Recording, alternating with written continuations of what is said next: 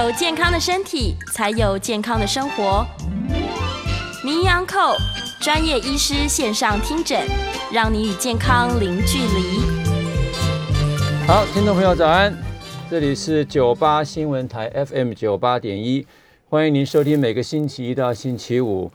呃上午十一点到十二点播出的名医安扣节目，我是加医科宋燕人宋医师。今天呢是民国一百一十年的十二月十三号。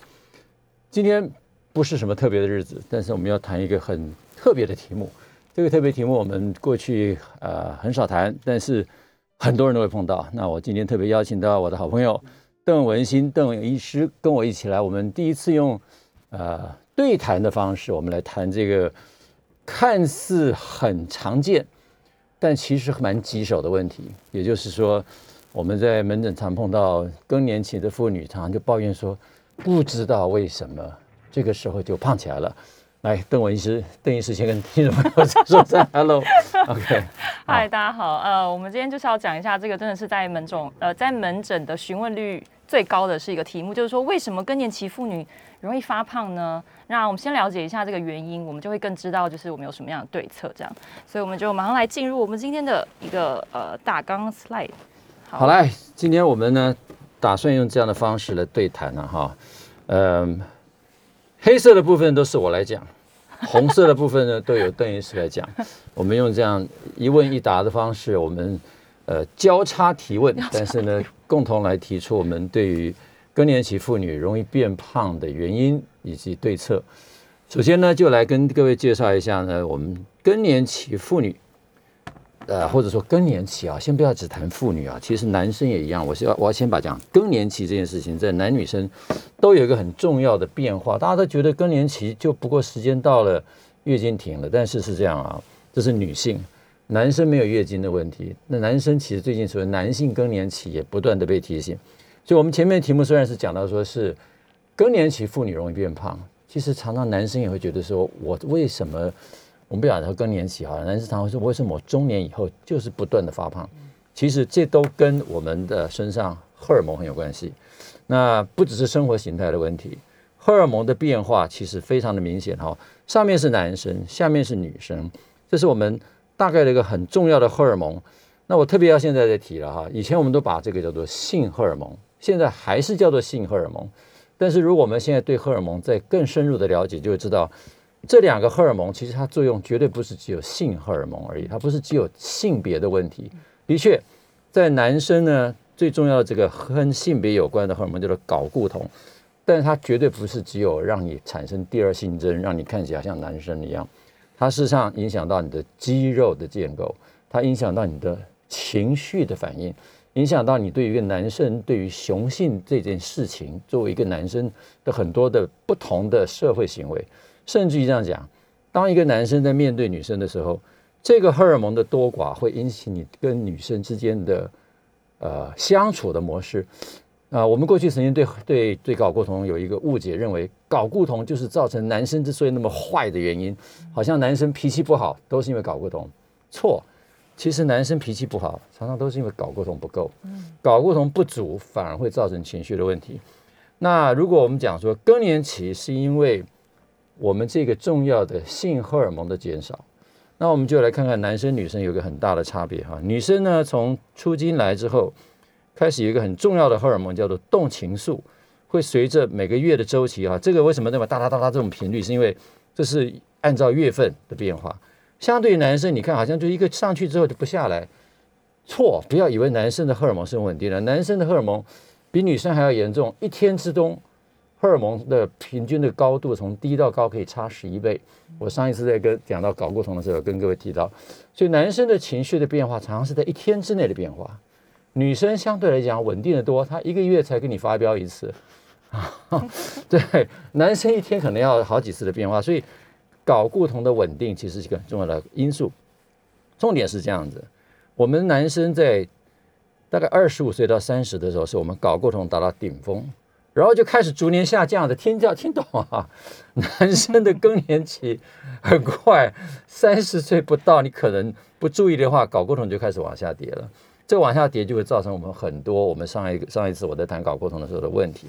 相对于同样的问题，女生的抱怨呢，事实上是每个月有情绪的变化，但是彷徨往往到了大概三十岁左右开始啊，其实稍微晚一点，这边画的是四十岁了哈，大概四十岁开始，慢慢的进入到五十岁，到后来就越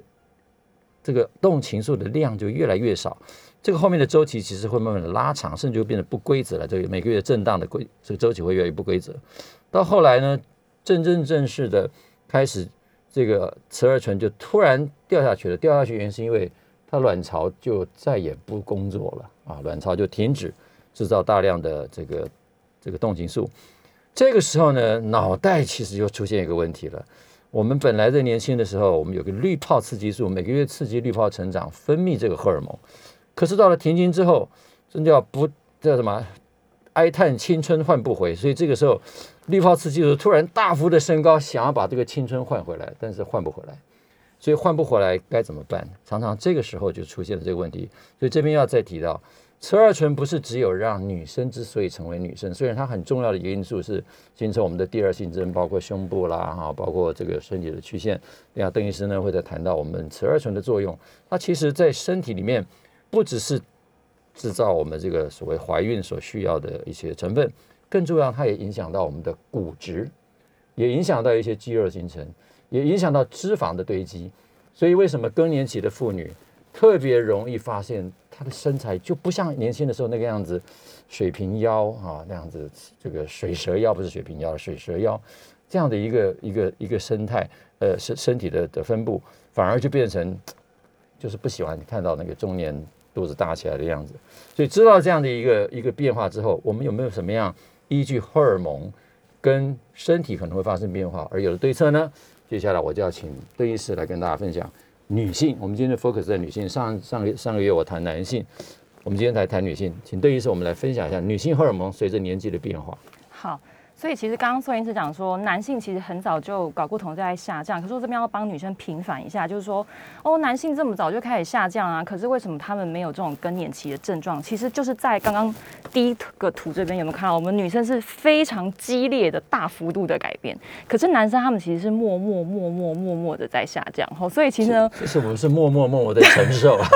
对，他们默默在承受，那我们女生是会有一个非常剧烈的变化，所以呃，男性的更年期它是会有很很多的问题，但是不一定会感觉得出来哈。可是女生真的会表现得出来，所以呃，正在经历更年期的你们真的不是疯了，真的是因为你们的身体真的发生了一个非常大的改变。那周遭的。呃，朋友们也要多一些体谅。那其实早在我们真的进入更年期的前大概十年、十五年哈，我们的女性的荷尔蒙就已经在变化了。在三十五岁，也是差不多，我现在这个年纪，竟然跟那个荷尔蒙就已经在变化了。尤其是黄体酮，它先会大概有个比较大的降幅哈，大概七十五 percent 的降幅。那雌激素其实也慢慢在改变哈，差不多三十五个 percent。那这个。呃，为什么刚为为什么到底女生会有这么辛苦一个可怜的过程？哈，当然就是跟我们卵巢是有关系。那刚宋医师有提到，就是说这个卵巢不工作了。那以前我们会觉得说啊，卵巢开始不产生卵子了，是不是就是一个更年期的一个问题？其实不是哦，卵巢早就没有再产生卵子了。应该是说我们女生的卵巢里面的卵子在。还在子宫里面才二十周的时候，其实那个数量 就已经固定了。对对，然后一直到我们出生，然后一直到开始进入真正的呃出经，开始有月经的时候，其实那时候大概只剩下四百颗左右的卵，所以它是那个卵的储量是一路在减少的。所以我们整个等于是说女生的生育年龄大概就那四五百颗的卵在排。那你想要一个月一颗卵嘛？那你出经差不多十二呃十二岁左右来嘛？那现在大概大家又提早了。然后提早其实也是一个青少年的问题，好，这可以以后再讲。那总而言之，就是在四五百克的卵，哎，差不多你停经的年龄就会在四十五到五十岁，对，哦，这个附近。那呃，所以其实这整个变化其实非常细微。那我相信有很多的女性在。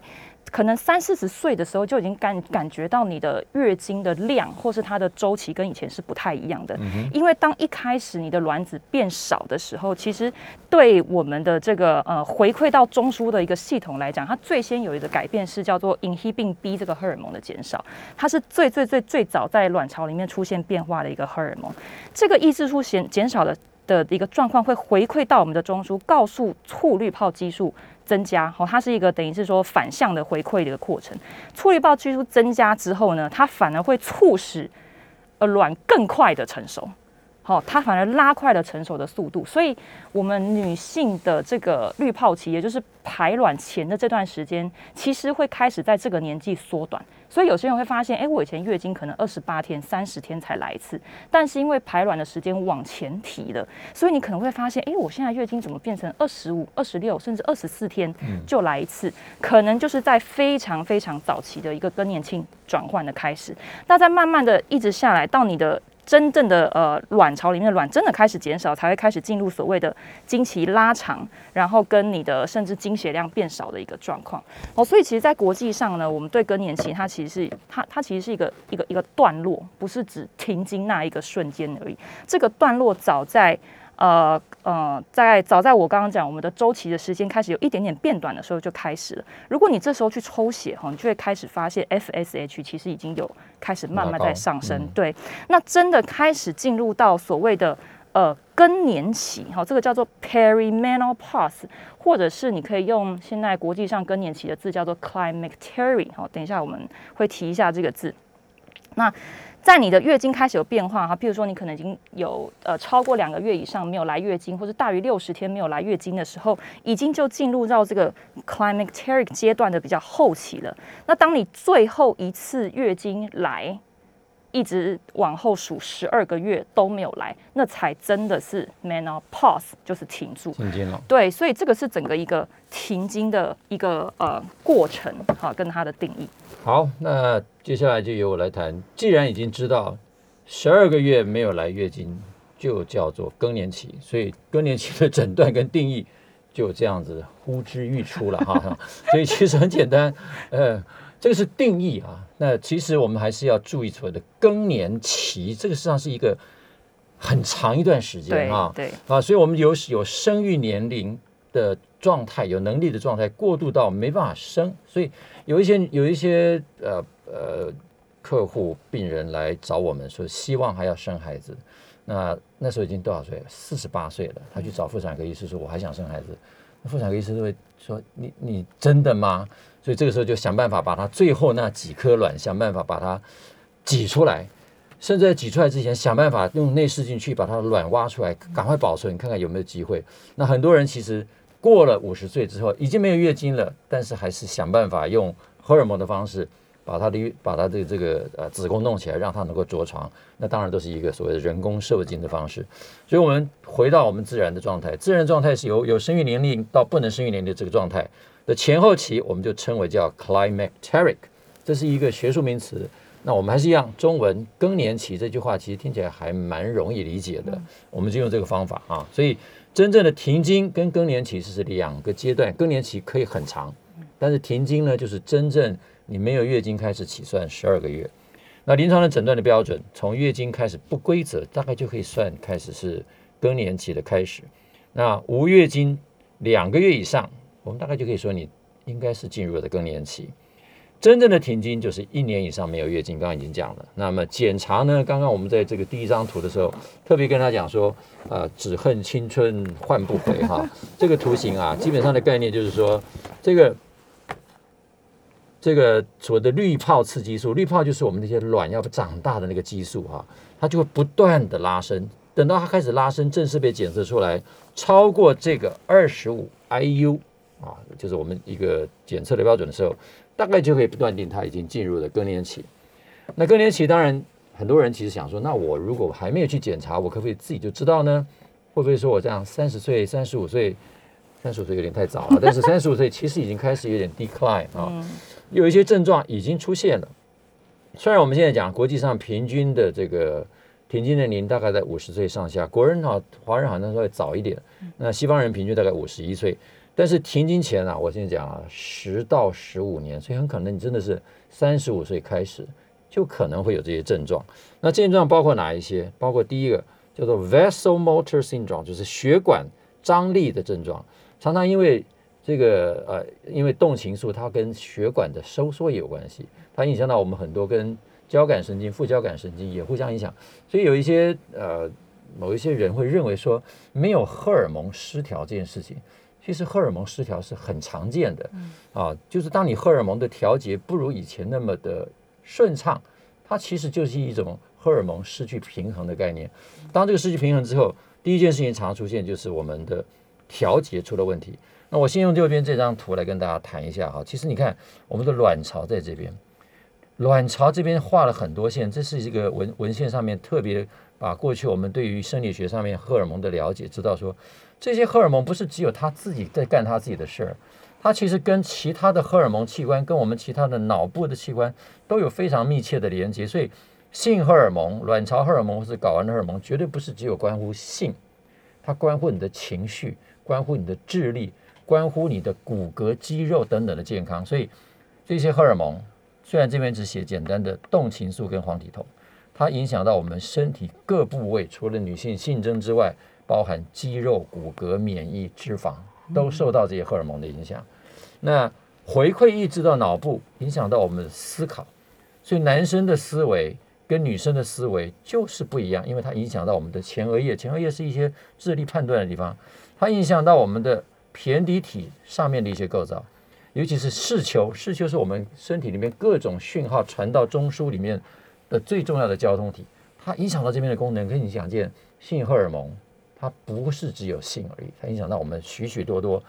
对于周边感受到大脑里面去 process 的一个想法。那有一个笑话说，那女生脑袋里面想的就是很多事情，关于人生、关于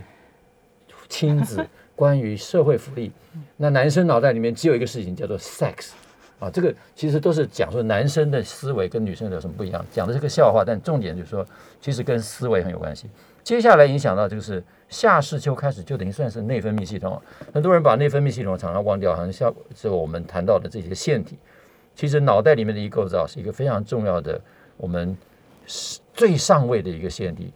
而我们的周边的腺体就跟它跟它有所回馈，回馈之后呢，影响到下视丘下面这个东西叫脑下垂体开始分泌，真正影响到我们这个身体各个荷尔蒙的最重要的发号中心，所以我们把它叫做主宰腺体。那对于这个卵巢呢，它就有就有这两个荷尔蒙，可能大家也耳熟能详哈，就是黄体激素跟滤泡质激素，它来影响到我们的滤泡的形成。排卵之后的那个黄体就由黄体激黄体激素来来影响它。那这个的回馈，事实上如果当卵巢开始失效的时候，比如说它排卵开始不正常，黄体开始不健康，就会回馈到脑袋里面，告诉他说我的滤泡不够，所以滤泡质激素大量增加。那如果是肥胖的人呢？他没有办法形成排卵，黄体不够，黄体激素也会大量增加。这两个激素的增加，就影响到我们身体很多的变化，包括我们刚刚讲的这个呃这个血管张力素，所以人会潮红啦，血管会放松啦，开始有泌尿生殖道的一些问题，分泌量不够，它的菌丛改变，然后开始很容易变得干而薄，开始呃性行为性生活会变得不愉快，甚至很容易感染啊，因为我们的黏膜实际上含有很多的杀菌的功能。它里面也呃蕴藏着很多的所谓的正常菌，我们所谓的阴道菌丛，那它跟肠道菌丛有点类似的概念。然后开始呢出现了严重的骨质流失，这是为什么？因为雌二醇是骨头制造非常重要的因素。那这边我还是要回到我们第一张图哈，男生事实上也有一直都有雌二醇，不要以为男生就没有雌二醇，所以我们把它叫做性荷尔蒙。其实讲起来。不太完全合理，它就是一个。我现在重新这几天，我们也开了一个荷尔蒙会议，我突然认为它应该叫做活力荷尔蒙。它基本上就是一个代表人能够活得有精神有力的一个荷尔蒙。所以肥胖、代谢、心血管疾病的会因此而大量的增加。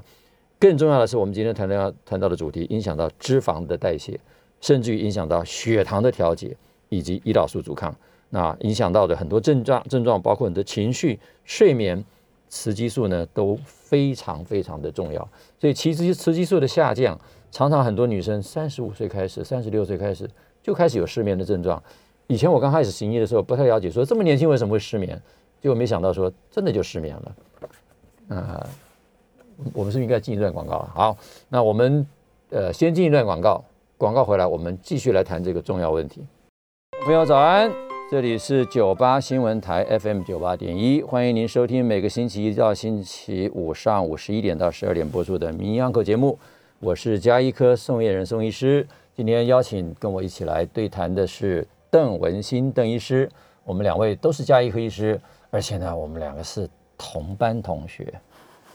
哎，可是我们年纪差了三十岁啊，哎，所以我每次要讲这个笑话，因为我们真的是同班，我们是同梯一起受训。好，我们赶快回到主题。那刚刚谈到这个更年期症候群及诊断，其实你可以自我诊断啊。今天主要要提供一个讯息，说如果你不怀不不确定自己是不是有更年期，那你可以上国民健康署有一个网站，这个网站呢就有一个更年期的卫教手册。那卫教手册很长了啊，你只要里面去翻一翻，翻到这个更年期自我症状评估表啊，这个叫更年期不适症状评估。这里面呢就分成好几个东西，你有没有热潮红啦？有没有头晕眼花、头痛、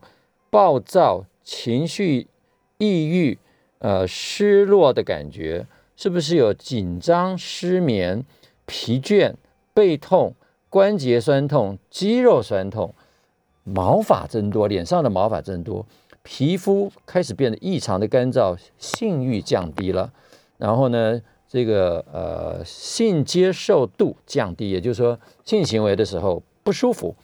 阴道变得比较干涩，常常会痒，然后甚至会有一些这个呃感染，性交变得会疼痛，这些症状都可以打分数啊。一分就是零分就是没有，一分是轻微，两分是中等，三分是严重。你把这些分数通通加总起来，超过十五分，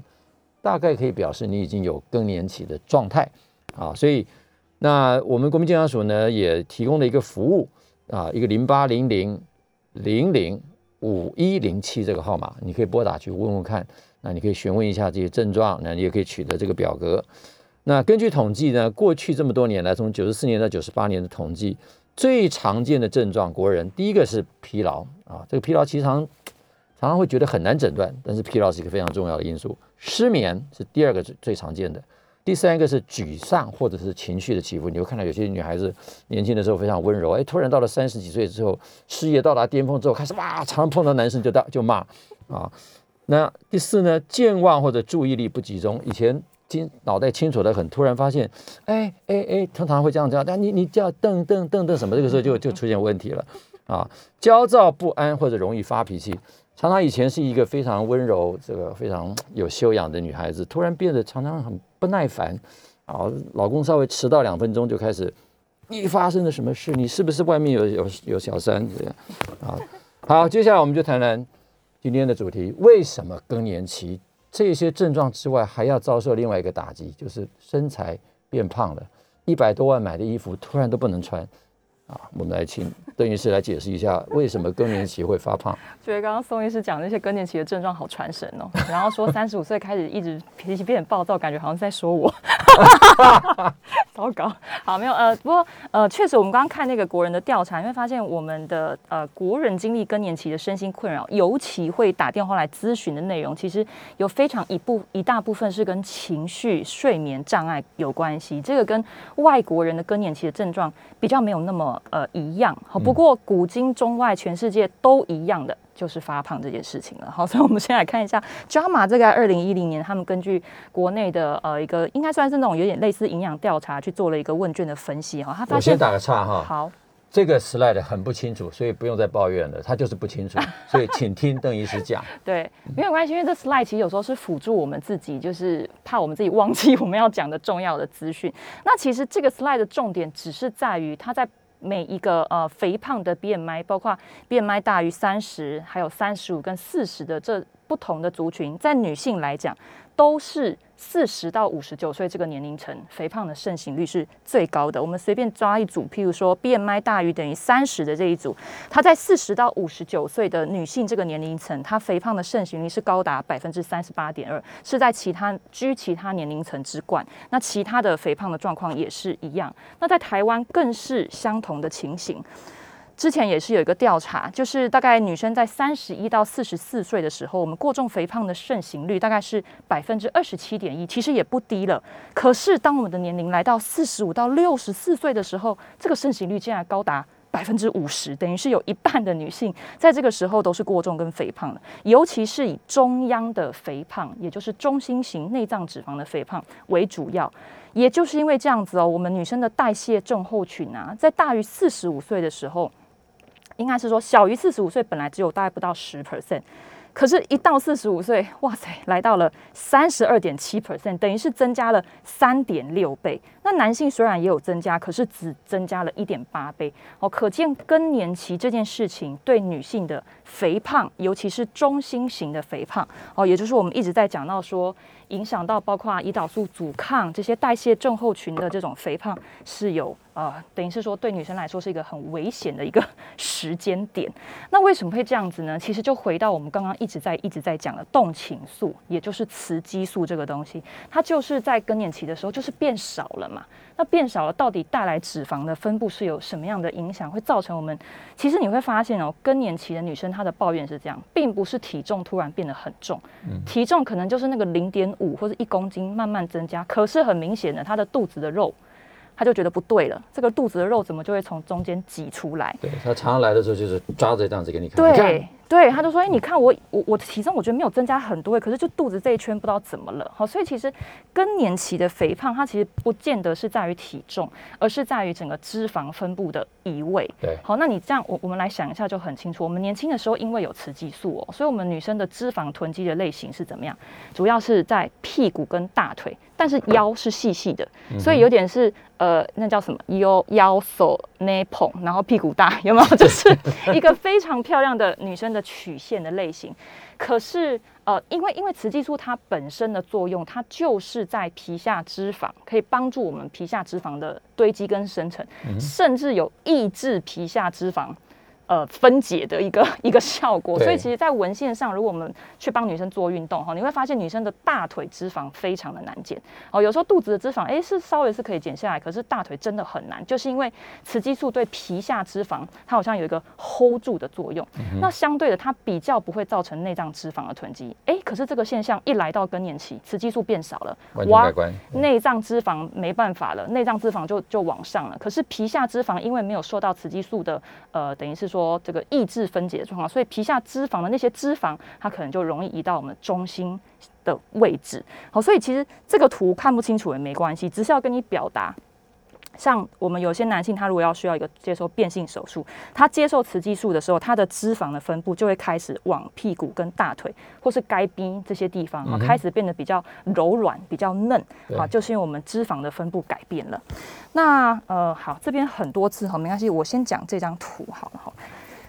所以雌激素呢，在脂肪的呃细胞上面有一些角色，在肌肉里面脂肪，甚至肝脏里面的脂肪都有。不同的一些影响。那这张图呢？它是二零一四年的一个 review paper 哦，它就画了一个很可爱的两个脂肪细胞，为了要让我们知道说雌激素在脂肪细胞里面有什么样的机转。那看起来很复杂，那我就尽量讲简单一点，就是左边这个咖啡色的是褐色脂肪细胞。那褐色脂肪细胞如果稍微有点概念，就会知道说褐色脂肪细胞是在小时候比较多。嗯。婴儿的时候，你看他都不怕冷哦。为什么你把从洗澡间产热的？哎，他你把洗澡间抱出来，我们大人冷的要死。哎，但是他光溜溜的，好像也不怎么冷，就是因为它有一些很多的褐色的产热细胞。那意思就是它会有点帮你产热、增加代谢的意思。可是你看这个褐色细胞上面竟然有什么雌激素受体 ER alpha 的 receptor，表示说雌激素，好，刚刚宋医师提到，不只是在什么卵巢啦、子宫啊这些有作用，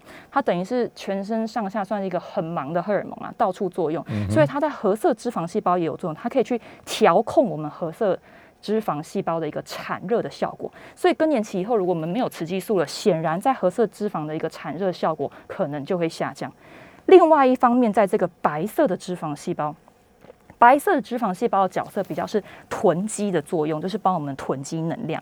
那白色脂肪细胞两上面呢也有雌激素受体哈，雌激素受体在那边做什么事情？当我们雌激素去活化上面的雌激素受体的时候，其实会去抑制一个叫做 lipoprotein lipase 的东西。好，那 lipoprotein lipase 简单讲，它就是把血浆中的呃三酸甘油脂把里面的脂肪酸拉出来，存在我们的脂肪细胞里面。当今天雌激素去下降 lipoprotein lipase 时候，其实我们脂肪细胞里面堆积脂肪的这个作用是被减少的，就是说比较不会堆积脂肪。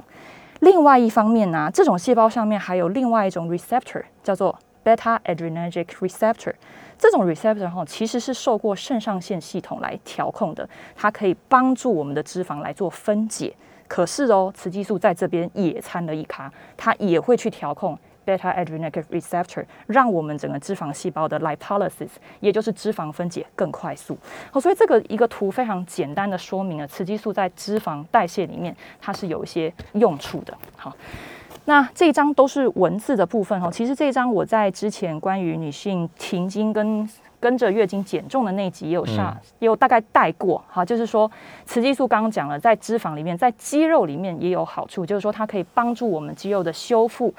呃，抑制蛋白质的分解。好，所以其实雌激素减少了以后，对我们更年期的女生来讲，肌肉的保护力是失去的，但是脂肪又比较不容易分解，而且比较容易囤积。哦，这造成了很多一个呃，包括体重跟身形的变化。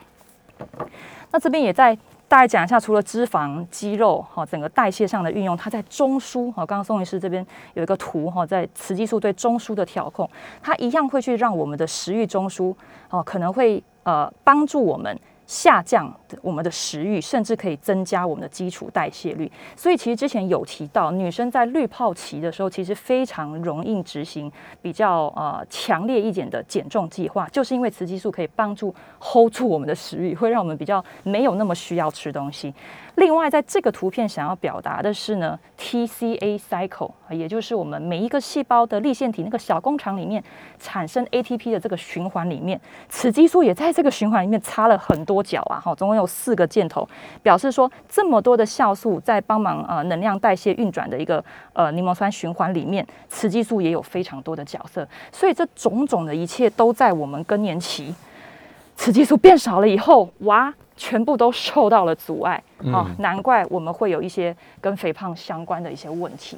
那呃，我看进广告还有几秒钟，对不对？好，所以雌激素的治疗跟肥胖，其实就很多人开始讨论我们怎么样用雌激素来治疗。像呃，有一些论文的话，它就是说用 Tibolona，Tibolona 是一个新一代的雌激素，它也有一些呃黄体酮的跟雄性素的效果，它是可以让我们的体重虽然没有很大的改变，可是。腰臀围的比例会有改变，也就是可以抑制内脏脂肪的一个生成。好，那其他呢？也有人用大豆异黄酮一个天然的来做做看，哎，可是效果虽然没有这么明显哈，但是好像也是可以抑制我们中心型的肥呃脂肪的堆积。那最后就是在 HRT 的部分哈，它也是可以帮忙到我们内脏脂肪。好，我们先进一段广告，稍后回来。听众朋友，早安！欢迎您回到名医 Uncle 的现场。今天是十二月十三号，星期一。今天谈的题目呢是为什么更年期？呃，我是讲妇女容易变胖，其实更年期的男生也一样，也容易变胖。有何对策呢？今天跟我一起对谈的是我的好朋友邓文新邓医师。那我们已经谈了一一大段了哈，为了节省时间，因为我们还有好多要谈，赶快讲。那更年期呢？其实还有一个很重要的问题，就是当我们的这些荷尔蒙在下降的时候，它同时造成，不要说造成，同时关联了另外一个荷尔蒙的发生，叫做胰岛素，它会让胰岛素的阻抗增加。那这是一个大规模研究，作用机转其实不是很清楚。我们比较清楚啊，我过去讲说，胰岛素阻抗会造成这些性荷尔蒙的异常，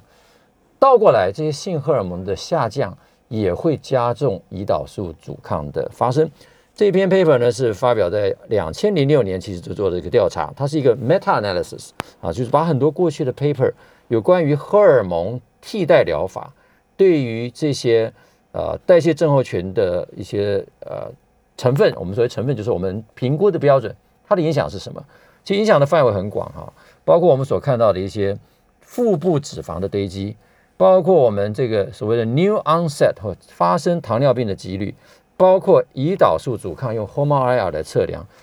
结果发现这些个变化都跟他们有关系。有关系的意思是说，都会让这些情况变坏。也就是当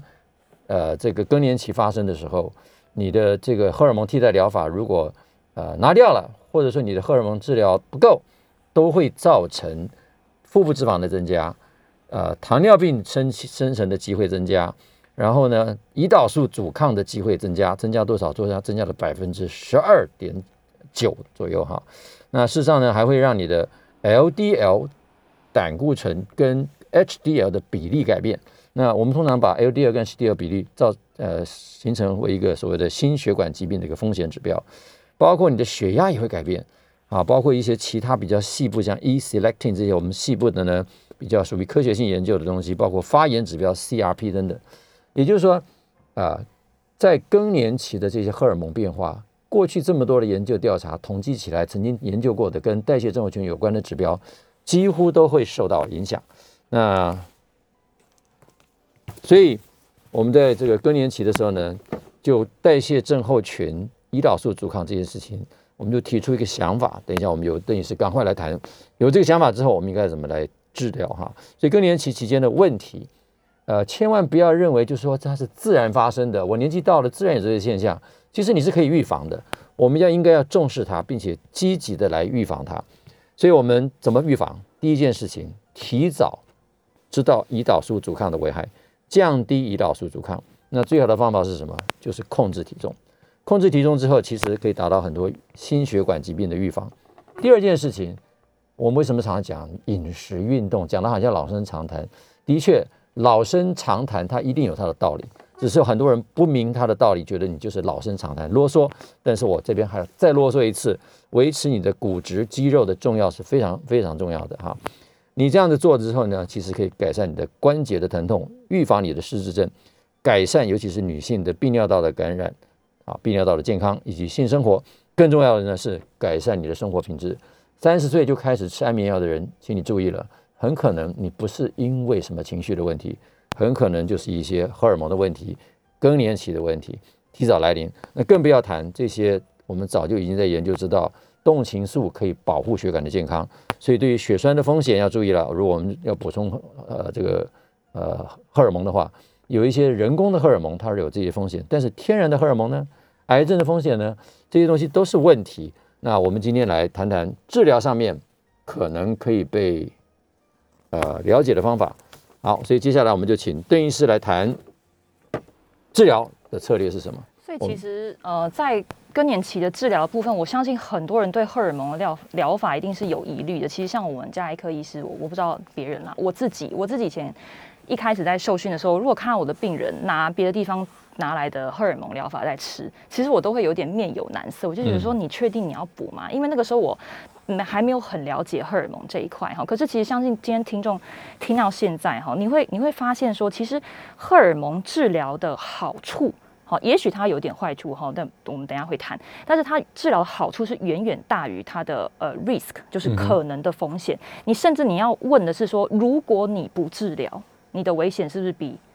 治疗是不是更大？对对对，好，那。可能就是我刚刚讲的疑虑哈，其实我们国人之间做过调查，之前有做过调查，就说哎，实际上真的有在用荷尔蒙治疗的人比例，其实低到只有百分之十四。那二零零二年的时候本来还有十九，可是到二零零五年的时候反而更下降。那我们等下会谈，因为美国有一个非常大的 paper，那从未接受荷尔蒙治疗，竟然有一半的人是。可能是不敢用的，那但是却有六成的人是在吃维他命或是健康食品。所以我刚刚其实有看到那个有人提问说，像大豆异黄酮这种对失眠啊或者什么有没有有没有帮助？那这个其实是我们台湾二零一九年更年期妇女健康管理药物治疗建议上面里面的一些内容去截取，其实已经有非常多的文献去看这些健康食品的好处哈，多少都有一点好处哈。可是如果以呃我们等于是说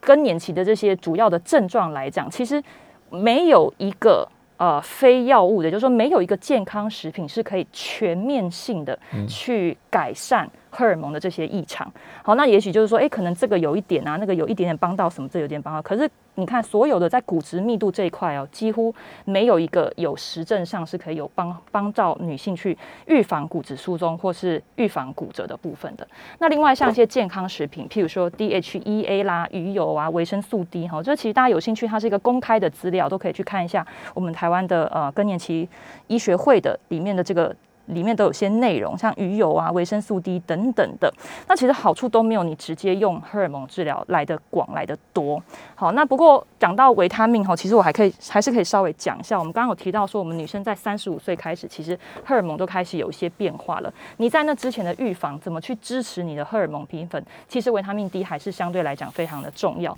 因为它也是一个很忙碌的维生素，它在身体各个器官几乎都有作用。所以其实我们更年期医学会也是建议哈，大家可以维生素补充。呃维生素 D 的补充至少要补到八百哦，或是到一千，那甚至可以用你的抽血指标来去做一个决定。好，那因为时间的关系哈，其实呃维生素 D 这个有一些图片，我就暂时不秀了。那新的部分，Zinc Z I N C 这个其实。在我们生殖系统，不管是男性、女性，也都有非常多的角色。所以以前我在跟我的呃病人说你要去补锌的时候，他就会说这不是男生才要补的吗？其实不是，女生哈，尤其是在 PCOS 这个现在已经非常多的文献，多囊性卵巢等等的。那在更年期的妇女的部分的话，锌可以有效改善的像阴道，还有这个呃等于是些阴阴道性生活的一些黏膜的状况的部分。好，所以其实多少都有一点用处。好，那可是。实在是真的没有比你用一个适当的荷尔蒙治疗来可以全面改善你的整体生活的品质来的有效，以及预防一些严重的疾病。那可是为什么啊？刚刚我们台湾我秀给大家看到，二零零二年还有十九趴的人在用啊，二零零五年只剩下十四趴了。这其实是一个全球性的问题，因为在二零零二年那一年的时候，美国发布了一个非常大的针对女性更年期荷尔蒙使用的研究，叫做 WHI。那呃，WHI 它是要看我们女生用荷尔蒙之后有没有产生一些。呃，疾病危害或者什么好处？那其实 HRT 这个东西，早在一八零零年开始，大家就一直都在用了，一直到一九九零年代的时候开始非常蓬勃的使用哦，因为它可以帮助女生避孕啊、维持骨折啊等等的好处。可是就是因为这个这个呃 Woman Health Initiative 啊，也就是 WHI 我刚刚讲的二零零二这个研究，它发布了一个结果，哇，让大家本来在用荷尔蒙的都。停掉都不敢用，医生本来开的很顺的也都不敢开，为什么？因为他发现，在用这个荷尔蒙的人呢，他会上升心血管跟乳癌的风险哦。虽然哦，虽然可以下降大肠癌跟骨松风险，可是光是上升乳癌风险，这个就大家吓到倒谈了，对不对？然后甚至还有一些中风风险的部分，好，所以大家开始开始都不敢用了。那不敢用，那大家就开始探讨啦。这个这个研究里面这个内容有有没有什么？特别问题为什么会这样子？好，甚至开始一些别的国家的科学家也根据这个 WHI 去做了一些后续的追踪，发现追踪了十五到十八年以后，在 JAMA 二零一七年的这边 paper，他们发现哦，五十到五十九岁，也就是你停经之后这个比较年轻的这个族群，你去用 HRT 哈，就是用荷尔蒙治疗，其实反而是有比较低的死亡率的，跟 WHI 这个呃。这个计划的结论其实是有差距的。那另外，在 University of Southern California，他们其实后来也有去追踪，如果说在 WHO 报告之后去停用 HRT 的这些妇女哈，反而她的髋骨的骨折几率是增加的。那另外，在耶鲁的大学，他们自己有额外做一个九万多名的女性的分析，那也是在比较轻的年龄层，五十到五十九岁。那因为是子宫切除的女性啊，好，所以他们。如果他没有用雌激素去去等于是说维持他的荷尔蒙的健康的话，反而会因为心血管的疾病而产生一些呃死亡的问题。好，那另外就是在最后一篇，他是用八年以上的 HRT 的更年期妇女，其实是有较佳的心脏功能。所以其实你看后续这么多的分析，一分钟好，后续这么多的分析都告诉我们说，其实 WHI 的结论可能是有问题的。为什么？因为第一个，他没有去区分他使用的年龄层，大部分在 WHI 里面使用呃 HRT 的妇女年纪都比较大的，平均在六十二。六十三岁。第二个说，他们使用的剂型是比较合成型的。好，那简单的秀一下合成型的黄体黄体素跟天然的有什么不一样？天然是右上角简简单单长得很好看，可是合成型的这么多种，而且官能基非常的多，所以在我们身体里面其实是引发完全不同的一个状况。好，所以之后法国有比较大型的一个 cohort study，它其实是发现，你如果用天然的黄体酮的话，反而是可以下降乳癌风险的。好，今天时间关系，只谈到这里，拜拜。